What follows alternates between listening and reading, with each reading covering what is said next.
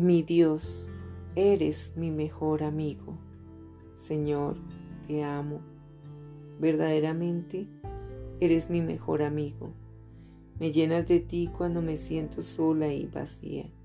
Me consuelas cuando lloro. Te ocupas de mí de una manera en que nadie más lo hace.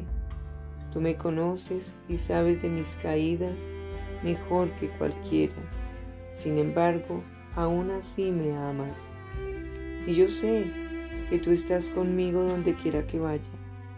Qué bendecida me siento al verme acompañada por el Creador de los cielos y la tierra en mi paso por la vida.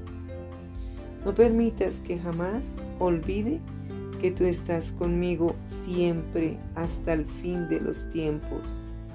Graba en mi mente el recuerdo de los momentos en que tú me amaste cuando yo era inmerecedora de tu amor y de todas las veces en que me perdonaste cuando pequé contra ti.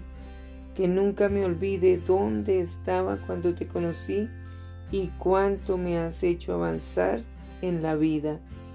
Gracias por perdonar mis pecados. Gracias por tu presencia constante. Gracias por ser mi amigo fiel que nunca me deja ni me abandona. En el nombre de Jesús. Amén. Con amor, tu princesa que te ama cada día más. Escucha.